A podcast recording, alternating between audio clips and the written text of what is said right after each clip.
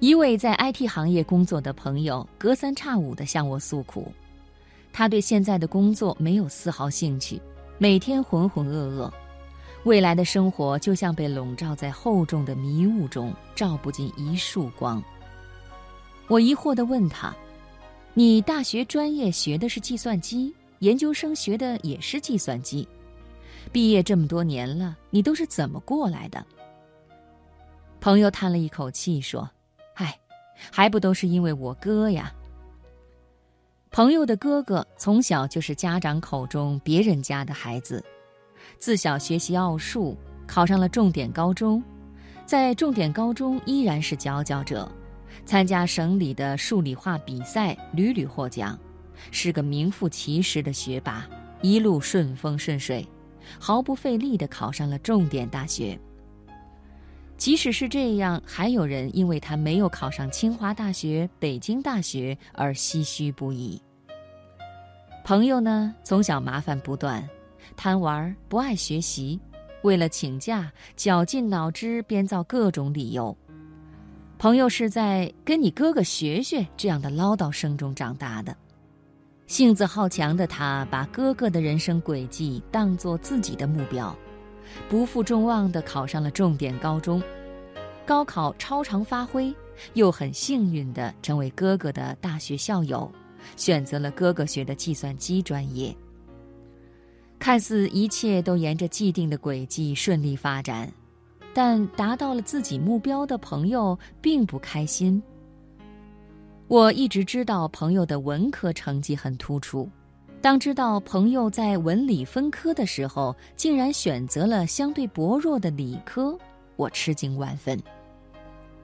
朋友向我道出了内幕，他说：“我当时一心只想去哥哥的母校学一样的专业。”朋友逃避了自己做选择的机会，达到目标的那一刹那，内心盈满的是对未来的空虚和迷茫，而不是丰收的喜悦。就像失去了一个引路人，辗转徘徊不知归处，对人生认识的轨迹也就意味着再难掌握了。在我填报志愿的时候，也受到了一些干扰。母亲本有机会成为一名护士，进入医院工作，但因为一些阴差阳错，母亲与心爱的学校失之交臂，这也成为母亲一辈子的遗憾。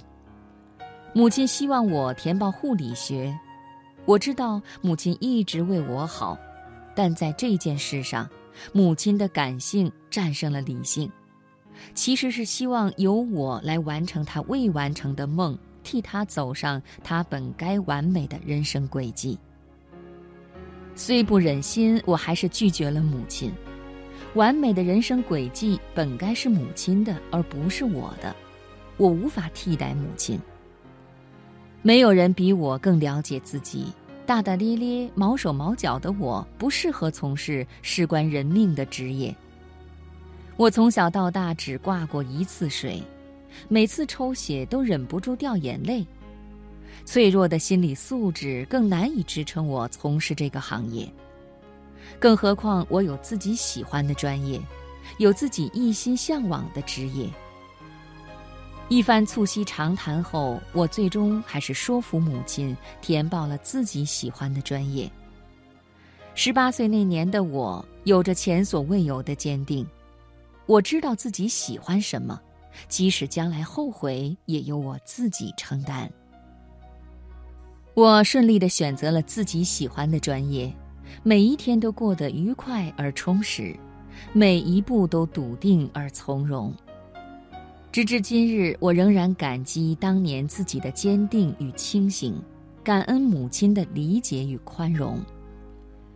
没有两片完全一样的叶子，也没有人的人生轨迹会与他人重合。我们亲羡他人的成功，也想复制他人成功的足迹，东施效颦般一路走来。即使到达了预先的目标，带上了成功者的勋章。展现给众人的是发自肺腑的愉悦，还是强颜欢笑？只有自己知道。如人饮水，从来都是冷暖自知。面对千变万化的人生轨迹，请保持一份内心的坦率和从容，因为你的轨迹独一无二，前无古人，也后无来者。